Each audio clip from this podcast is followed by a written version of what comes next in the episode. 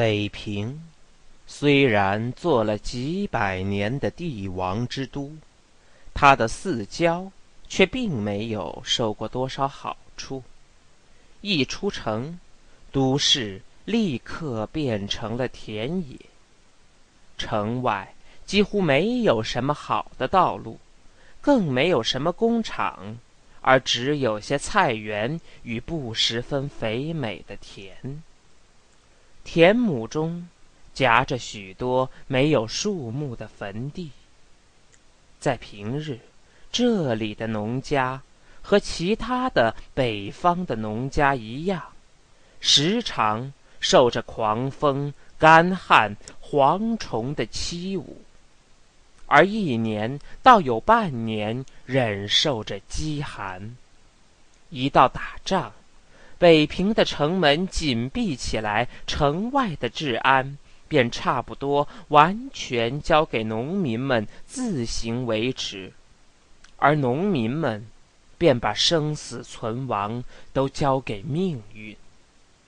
他们虽然有一辈子也不一定能进几次城的，可是，在心理上都自居为北平人。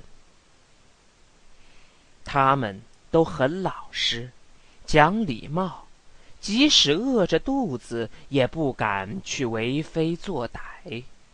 他们只受别人的欺侮，而不敢去损害别人。在他们实在没有法子维持生活的时候，才把子弟们送到城里去拉洋车、当巡警或做小生意，得些工资。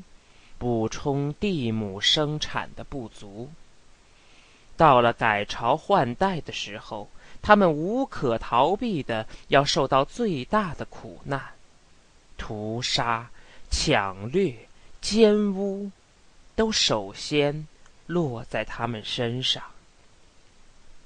感到大局已定，皇帝便会把他们的田亩用玉笔一圈。捐给那开国的元勋，于是他们丢失了自家的坟墓与产业，而给别人做看守坟陵的奴隶。齐老人的父母是葬在德胜门外土城西边的一块相当干燥的地里。据风水先生说。这块地背枕土城，北平城的前身，前面西山，主家业兴旺。这块地将将的够三亩，齐老人有点租，而后又找补了点钱，慢慢的把它买过来。他并没有种几株树去纪念父母。而把地仍旧交给原来的地主耕种，每年多少可以收纳一些杂粮。他觉得父母的坟头前后左右都有些青青的麦苗或白薯秧子，也就和树木的绿色相差无几，而死鬼们大概也可以满意了。在老人的生日的前一天，种着他的三亩地的常二爷，一个又干又倔而心地极好的、将近六十岁的横粗的小老头，进城来看他。德胜门已经被敌人封闭，他是由西直门进来的，背着一口袋新小米。他由家里一口气走到齐家，除了脸上和身上落了一层细黄土，简直看不出来他是刚刚负着几十斤粮走了好几里路的。一进街门，他把米袋放下，先声势浩大的跺了一阵脚，而后用粗硬的手使劲儿的搓了搓脸。又在身上拍打了一回，这样把黄土大概的除掉，他才提起米袋往里走，一边走一边老声老气的叫：“齐大哥，齐大哥！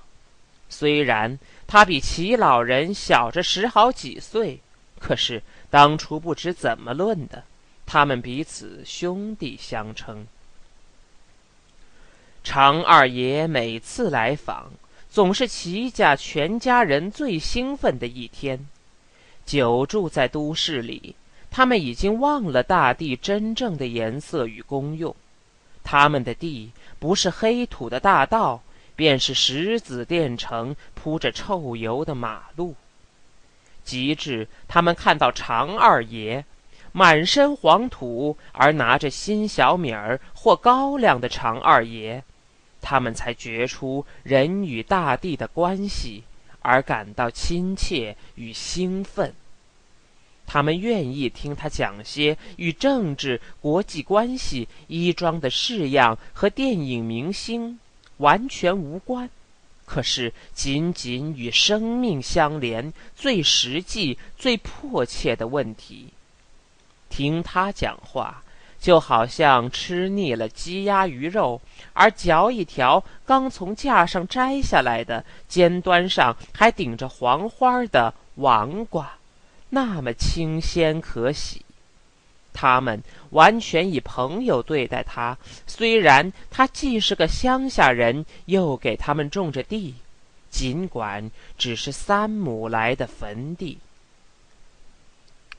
齐老人这两天心里正不高兴。自从给小顺儿们买了兔爷那天起，他就老不大痛快。对于庆祝生日。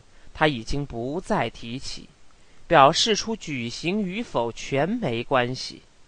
对钱家，他打发瑞轩给送过十块钱去，钱太太不收。他很想到冠家去说说情，可是他几次已经走到三号的门外，又退了回来。他厌恶冠家，像厌恶一群苍蝇似的。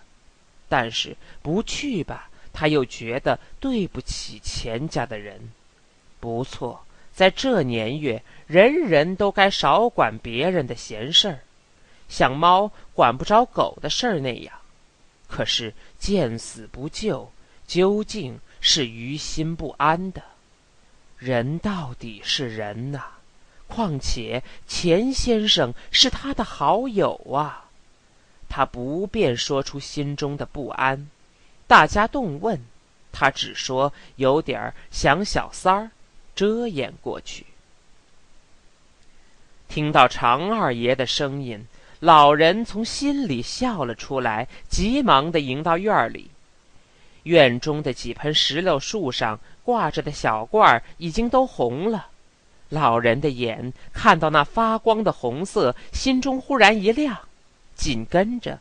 他看到常二爷的大腮帮、花白胡须的脸，他心中的亮光像探照灯照住了飞机那么得意。